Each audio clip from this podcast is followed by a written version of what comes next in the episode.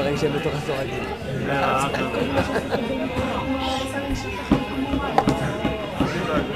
רגע, הוא מסתיר, אתה מסתיר אותם, זוז רגע קצת רגע, רגע, חכה. רגע. הלו, שותים מה לא... יפה, יפה. תחזירו את זה לבחור. חכה שהרבי.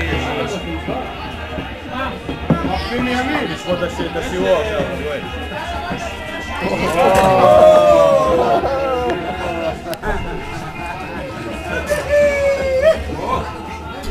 זה אותו שלא יברח.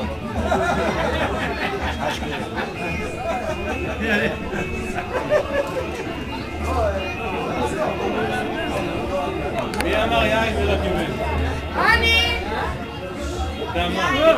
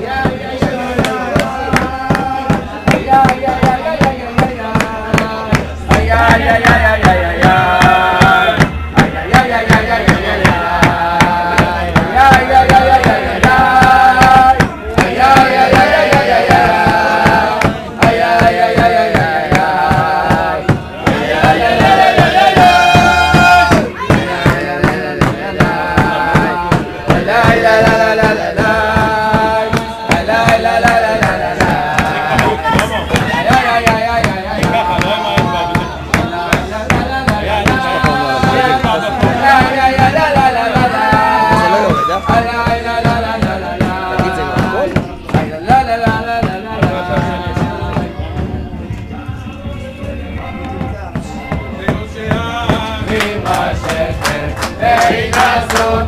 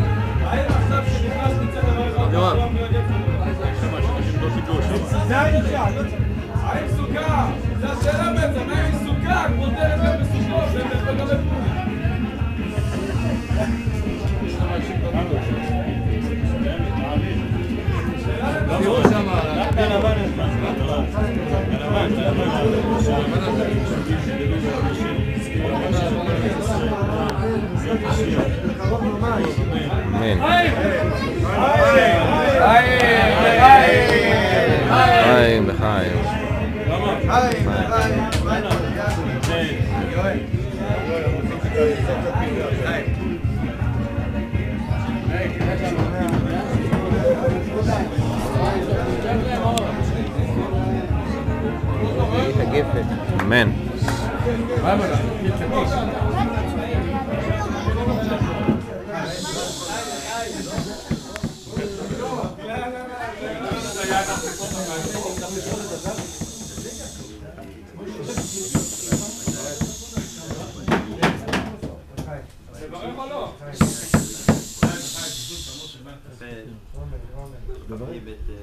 לברך, לברך. האדמו"ר ברוזנבורג, רוזנבורג, האדמו"ר ברוזנבורג רוצה להגיד בתורה, קדיש, זה דיש על בסיס, סלמון, ועל בסיס אה, ערק שלא נפתח, לא יודע למה. אז לכן, בכבוד. הרב שואלים לברך, הוא בירך בסוכה, הוא בירך בחוץ ולא זה. הוא נכנס לפה. הרב אומר לברך.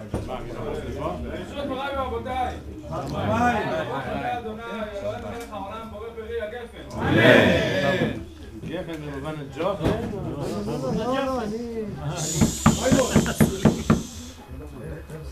כן, כן. אמן. כן, מי זה? תוציאו את הרמקולים מה...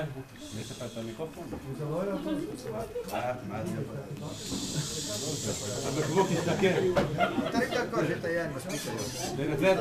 ארי, ארי, תפוס את הפקק ותסתובב את הבקבוק, תראה מה יהיה.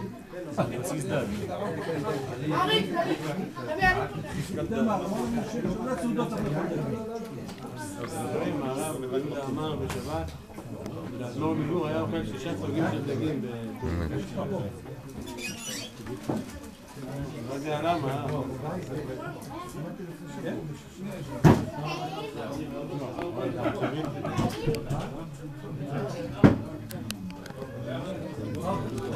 כולם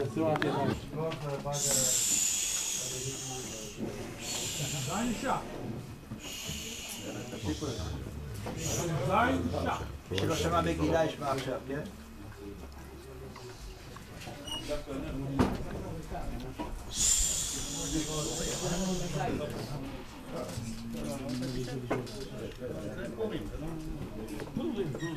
הבאת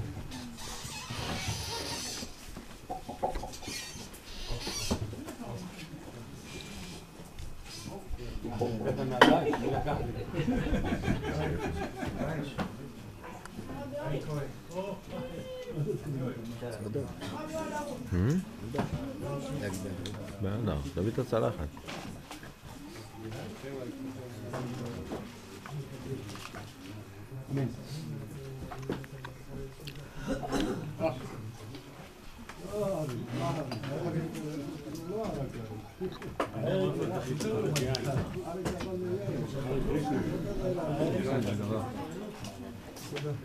הרב.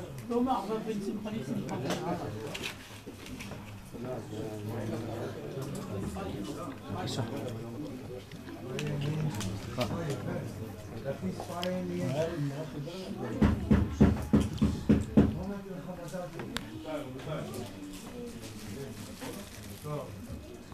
חיים.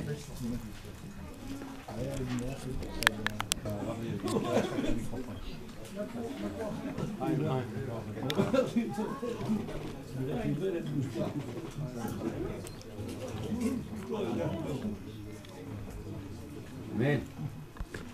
ברשות הרב, ברשות מור אביב, ברשותכם. ואני ואני בהר סיני.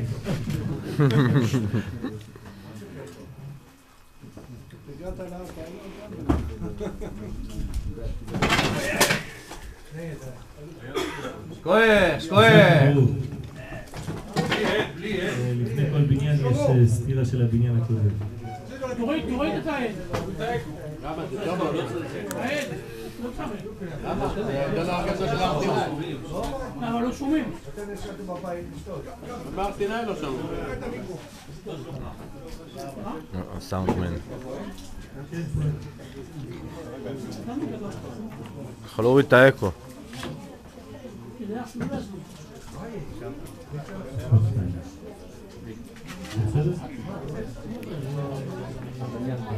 גם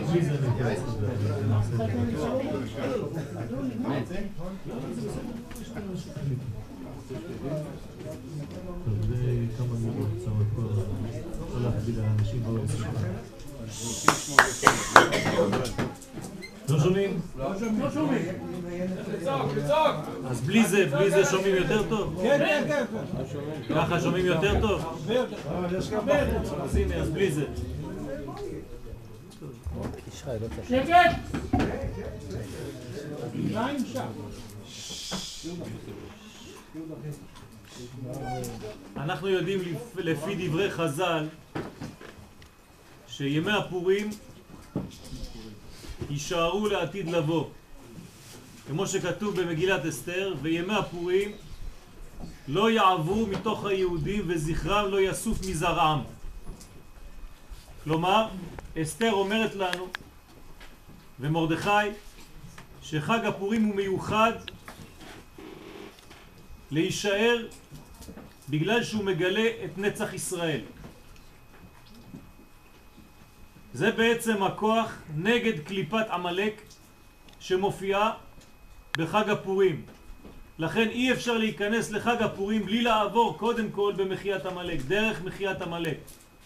פרשת זכור שקראנו היום צריכה להיות קודמת לכניסה שלנו לחג הפורים. כי כל חג בא עם הכוח הסותר את אותו חג. כמו שכתוב בישעיה, שהיום והלילה הם חטיבה אחת. אני השם עושה כל אלה. ויהי ערב ויהי בוקר.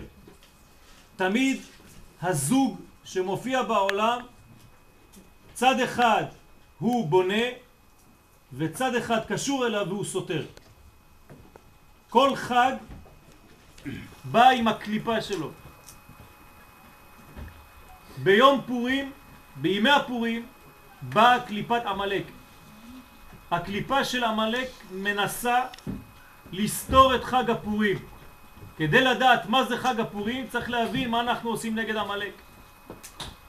מה עשה לנו עמלק? מה שמו? וזכרו. זכור את אשר עשה לך עמלק בדרך בצאתכם ממצרים, אשר קרך בדרך, ויזנב בך את כל הנחשלים אחריך, ואתה עייף ויגע ולא ירא אלוהים. והיה בהניח השם לך מכל אויביך מסביב, בארץ, השם אלוהיך, מכל אויביך מסביב בארץ, אשר השם אלוהיך נותן לך נחלה, תמחה את זכר עמלק מתחת השמיים לא תשכח. אם תספרו כמה מילים יש בקטע הזה, אומרים לנו חכמים חמישים וארבע מילים, חמישים וארבע תיבות כנגד דן. כלומר, מידת הדין שנופלת על עמלק כדי לחסל אותו. אם תספרו כמה פעמים מופיע המן במגילת אסתר, גם כן 54 פעמים. אם תספרו כמה פעמים מרדכי מופיע במגילת אסתר, גם 54 פעמים. אם תספרו כמה אסתר והדסה מופיעים במגילה, גם 54 פעמים. מה זה הסוד הזה? אנחנו יודעים שכנגד זכור את יום השבת לקדשו, יש את זכור את אשר עשה לך עמלק. שאלו בני ישראל איך אנחנו יכולים לקיים את שני הדברים ביחד. מצד אחד זכור את אשר עשה לך עמלק, מצד אחד זכור את יום השבת לקדשו. איך הדברים עומדים ביחד? מה הסתירה בכלל? מה הסתירה בכלל? אלא שאנחנו צריכים להבין שאם חז"ל שאלו את השאלה הזאת במדרש, משמע שכוחו של עמלק מתבטל על ידי כוחו של השבת. כוח השבת מבטל את קליפת עמלק. מה זה השבת? השבת זה הנצח. השבת זה הכוח שהוא מעבר לעולם הזה. עמלק זו קליפה שבאה רק לחבל ולהביא לוט, מסך, בינינו לבין הקדוש ברוך הוא. היא רוצה לבלוע את התוכן הכי פנימי שלנו, את עם ישראל. במילה עמלק יש את המילה עם. כשאנחנו מופיעים כיחידים אנחנו לא מפחידים אף אחד. אבל כשאנחנו מופיעים כעם אז יש פחד באומות העולם. לכן אנחנו כן צריכים להופיע כעם. וכשאנחנו מופיעים כעם, הבחינה הכוללת שבתוכנו היא המגלה את האור הגדול. בחג הפורים אנחנו מבטלים את קליפת עמלק.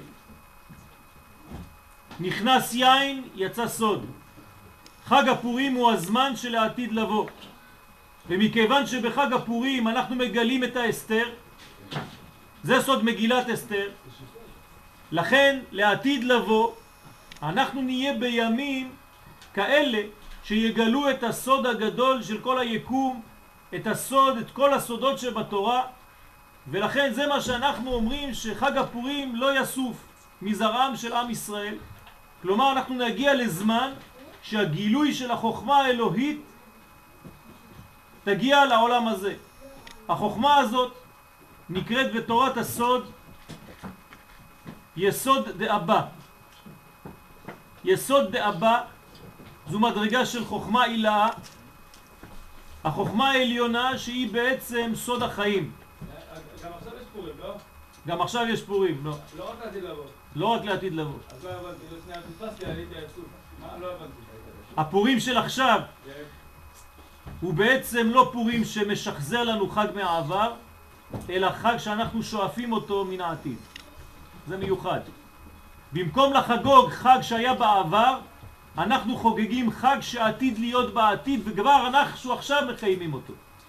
זאת אומרת שאנחנו מביאים מן העתיד, מכוח העתיד, כשהקדוש ברוך הוא יגלה את החוכמה הגדולה בעולם, מאותו עתיד הקרוב בעזרת השם, אנחנו לוקחים את החוכמה ומביאים אותה לפה, כאן ועכשיו. החוכמה הזאת נקראת אבא הילאה. אתה. יפה מאוד. אין אבא תתא ואין אבא הילה. יש אבא, יש אימא הילה. לאבא הילה אין טלפון, סגרו. זה שידור ישיר. אבל זה דבר ישן, אני מדבר עכשיו על שידור בלי המכשירים האלה. למה אתה מגביל? למה אתה מגביל את עצמך עם מכשירים? יפה מאוד. אנחנו מדברים עכשיו בשידור נשמתי, הרבה יותר עמוק מפלאפון. נורא תהילות עושה פלא, בלי פון. הוא שתה טוב, שתה הרבה. עוד שתיתם מספיק. אתה יודע מה צריך לשתות בפורים? יודקה. זה שתייה, שתה יודקה. אכלת? אכל יודקה, אכילה. כלומר אנחנו צריכים לאכול אותיות ולשתות אותיות. מגל, מגל יא. נכון, גמל. קראת את הרב קוק. היום היה הרצאה של הרב צבי יהודה. תגיד משהו. אתה רואה? אתה רואה? קלטתי אותך.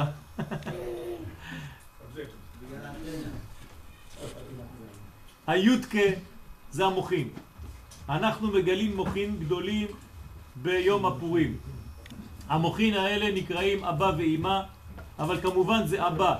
אז אני עכשיו הולך להגיד לכם איזה מהלך, אני לא יודע אם תבינו כי גם אני לא מבין אותו, אבל כשבסוף הגלות של בבל זון נמצאים אחור באחור וצריכים לעבור פנים בפנים, אז הם עוברים במצב של נסירה.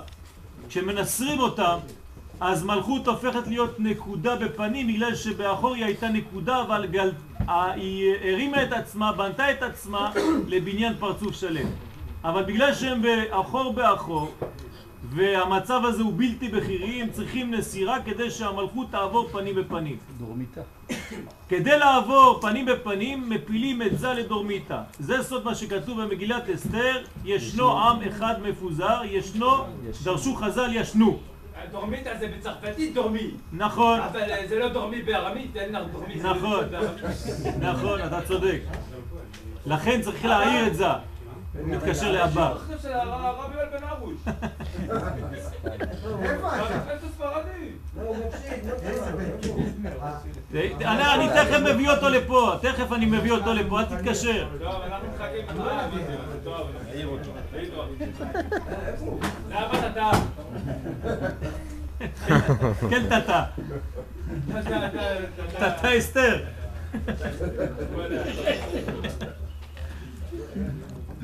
אז הכוח הזה, שאנחנו מביאים את זון למצב של פנים בפנים, רצית את הרב קוק, תקבל את הרב קוק. אחור באחור, אומר הרב, זה עניין של כשאין בחירה. כשאדם וחווה היו קשורים אחור באחור, הם היו לבודים. לבודים מלשון קשורים. ולכן לא טוב היות האדם לבוד, לבדו. אעשה לו עזר כנגדו. אז מנסרים את המצב הזה ומעבירים אותם פנים בפנים כדי שתהיה בחירה חופשית.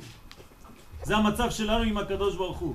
כשאנחנו אחור באחור, אין לנו בחירה חופשית. זה עכשיו? עכשיו אנחנו כבר פנים בפנים, ברוך השם. אז מה יהיה לעתיד לבוא? לעתיד לבוא יהיה בעזרת השם ייחוד, ומהייחוד הזה יהיה פורים, מלשון פריה ורבייה. זאת אומרת שאנחנו נוליד מדרגות חדשות של גילויים חדשים מתוך הפריה והרבייה הזאת, של פורים. פורים זה לשון פירור ורבו. זאת אומרת שממצב של אחור עברנו למצב של פנים ברגע שהגענו לארץ ישראל והייתה נסירה. אומר רבי יהודה פתיה, שרבי יהודה פתיה, שכשעברנו מאחור לאחור, לפנים בפנים הייתה נסירה של שש מדרגות. כל מדרגה גרמה למה שאנחנו יודעים שש כפול מיליון. שש מיליון אנשים הלכו בזמן מעבר מאחור לפנים, מבני ישראל, הרב פתיה, בבית לחם יהודה. הדרוש הנסירה אחור באחור, מעבר לפנים בפנים. והוא אומר שזה בסוף האלף השישי, קרוב לסוף האלף השישי, עם ישראל יחזור לארצו.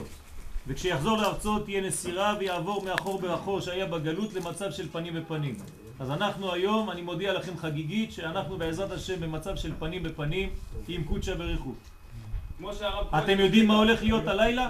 כמו שהרב כהן זושליטה חיבר את התפילה, תפילה מיוחדת מאוד על התפילה לשלום המדינה. כן. זה אבא דתה או... הרב, זה הרב שליטה, מה הדעה? ברוך השם, ברוך השם. מרא דאתרא זה גם מרא שלנו, אנחנו גם כן מקבלים.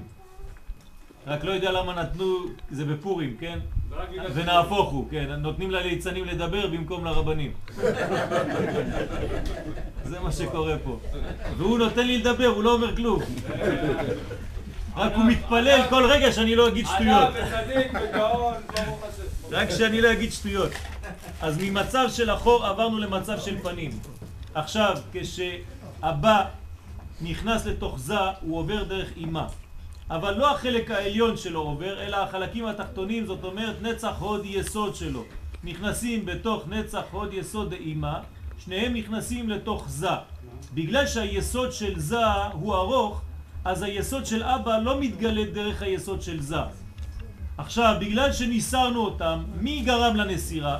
בגלל שמלכות מקבלת במקום ממנו, כי המוחין עלו ממנו, לכן הוא בדורמיתא, הם עברו אליה ישירות. אז אם היא לא צריכה אותו במרכאות, הוא רדום, אז היא עכשיו מקבלת ישירות מאימא. ברגע שהיא מקבלת ישירות מאימא, היא מתנתקת, זה נקרא נסירה, זה מה שמנסר אותה. עכשיו היא עצמאית. ברגע שהיא עצמאית, יורדים לה מוחים מלמעלה, אבל זה מצב לא נורמלי, כי היא צריכה לקבל דרכו. מה קורה במצב כזה? בגלל שהיסוד דאבא נכנס ליסוד דאמא, והיסוד דאמא כולם נכנסים אליה עכשיו, זה נהי, דאבא ואמא, היסוד שלה קצר והיסוד שלו ארוך, לכן מתגלה היסוד שלו ויוצא דרך היסוד שלה. וזה מה שאנחנו רואים במגילת אסתר. בזמן המגילה אנחנו פותחים את כל המגילה כדי לגלות את האור דיסוד דאבא שמתגלה בחג הפורים. היסוד הזה דאבא זה נקרא גאולה. כשהאור הזה מופיע בעולם, יש גאולה בעולם. היסוד הזה דאבא מופיע בשחקן מרכזי במגילת אסתר והוא מרדכי. מרדכי הוא כנגד יסוד דאבא והמלכות אסתר היא בעצם המלכות. זאת אומרת שכשמרדכי, יסוד דאבא, מתגלה בעולם הזה והאור שלו יוצא החוצה, יש לנו גאולה. לכן פורים נקרא גאולה, ולכן אנחנו סומכים גאולה לגאולה, גאולת פורים, ניסן, לגאולת אדר. שתי הגאולות הן בעצם אחת עם השנייה. איך אנחנו נגאלים? רק על ידי דבר אחד, כי בשמחה תצאו. זאת אומרת שהשמחה גואלת אותנו. מתי התחילה השמחה? בחודש אדר. שיר, לעשות הפסקה באמצע. הפסקה באמצע, אני תכף גומר, זה גם הפסקה שלמה. יהיה לך כל הערב לרקוד. אז עכשיו, השמחה הזאת התחילה באדר, מי שנכנס אדר מרבים בשמחה, אבל לא אמרו חז"ל שבסוף אדר צריך להפסיק את השמחה, אלא השמחה נמשכת ימים טובים, ימים טובים היו לישראל, פורים ופסח. למה כללו פורים לפסח? כדי לסמוך גאולה לגאולה. לכן כשיש שני אדרים, אדר שני דווקא אנחנו עושים פורים ולא אדר ראשון, כדי שיהיה חיבור בין אדר לבין ניסן. עכשיו אנחנו בחודש אדר, הזמן הזה הוא כנגד אמצע האלף השישי. הרי אנחנו באמצע החודש השישי. השנה מחולקת לשני חלקים, חלק זכר, חלק נקבה. החלק הזכר מתחיל בתשרה, החלק הנקבה מתחיל בניסן.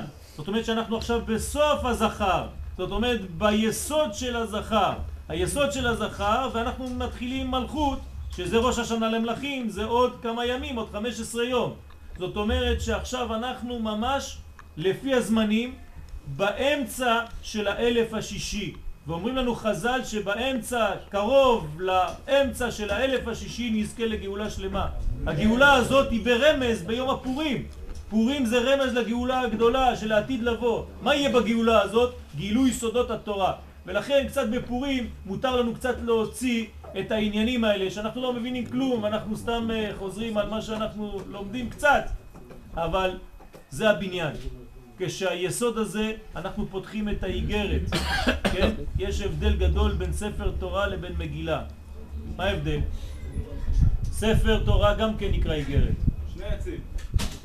אבל בספר תורה לא. אנחנו חייבים לפתוח פעמיים כדי להגיע לאור הפנימי. פעם ראשונה אנחנו פותחים את ההיכל, פעם שנייה אנחנו פותחים את הספר עצמו. כי יש מסכים מסביב ליסוד דזה. גם תורה נקראת יסוד דאבא, אבל במגילת אסתר אין לנו לא לבושים ולא היכל, אנחנו ישר פותחים ומגלים את הפנימיות שמתגלה בחוץ, בסוד מגילת אסתר. אז בעזרת השם, עכשיו שאנחנו בשלב של גאולה, אנחנו צריכים להתפלל לקדוש ברוך הוא, היום בלילה יש ליקוי לבנה. אנחנו צריכים להשתדל, אנחנו. אנחנו הרב צבי צריכים... יהודה שהיום יום פטירתו. הרב צבי יהודה, התורה הגואלת. זה עכשיו. התורה הגואלת, יפה מאוד. תורת ארץ ישראל. מה זה תורת ארץ ישראל? תורת הסוד. ארץ ישראל היא לא חטיבה. רק לא ב- נכון, לא נכון, לא נכון. יש לך מאמר גדול על פורים, מגליה ו- ו- ומגילת וגמל והכל. הערות של הרב צבי יהודה. על העל אורת כן, ראייה. האבא, הילאה, וזה, זה... אל תדאג, היית איתו בטיש? לא זכית? נו, היית יושב איתו, היית לומד חברותה, כמו שאני למדתי איתו. תגיד לנו משהו, נו. אני מפחד כבר, הוא לא יודע מאיזה עולם אני. אל תדאג, אנחנו מאותו עולם. אז בעזרת השם, אנחנו נתפלל, הרב יברך אותנו, שבעזרת השם נזכה לפתיחה, יסוד. אה, סליחה, הפסקתי אותך, מה עם הליקוי לבנה? רצית להגיד. אתה הפסקת אותי, זה עבר. עבר זמנו בטל קורבנו. אין, גמרנו. אין, אין, אין, איזה התחלה? אין התחלה. הוא אמר לי אבא אתה טעה. הוא מוציא לי מושגים שלו, הוא מביא לי מונחים שלא קיימים. אבא אתה טעה, אבא הילה.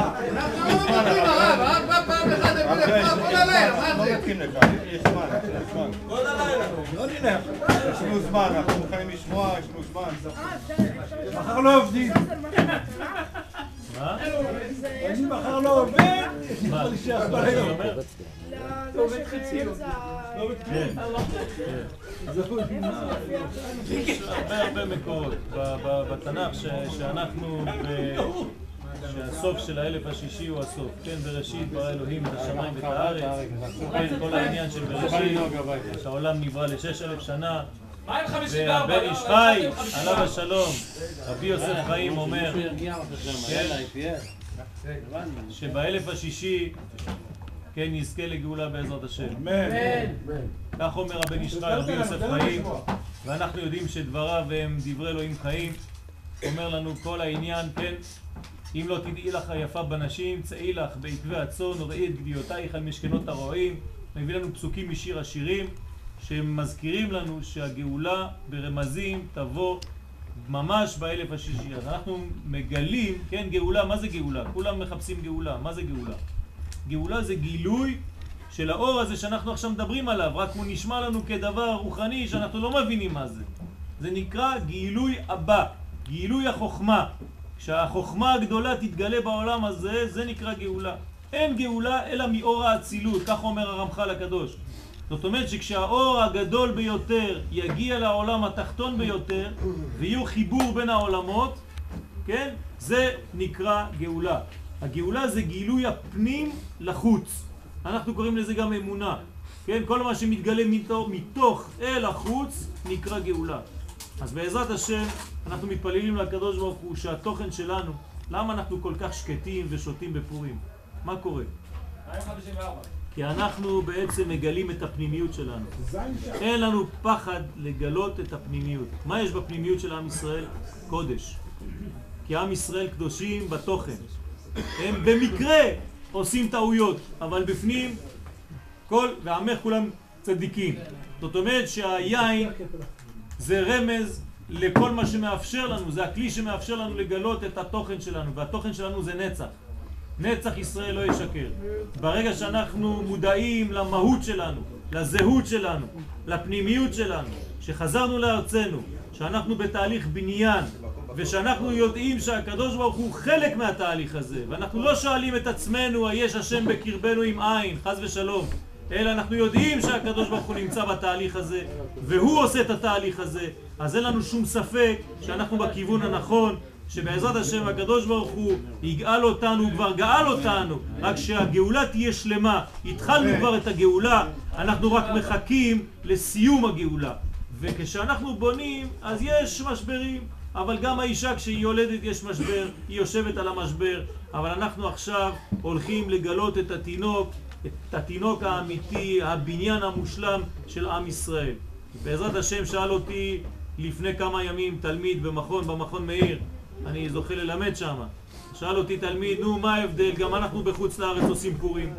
אז אמרתי לו מה שהרב קוק אמר, שזה דומה לשני אנשים שנמצאים בבית חולים. שתי נשים, אחת שהיא הולכת למות ואחת שהולכת ללדת. אחת שהיא על המשבר ואחת שהיא כבר שבורה. אז אמרתי לו, היהודים שבחוץ לארץ, הבת אתה אבא. זה הבת התאה?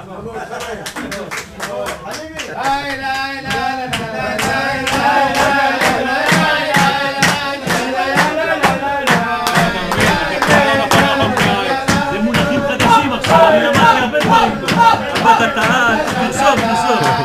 דברים שאני לא יודע.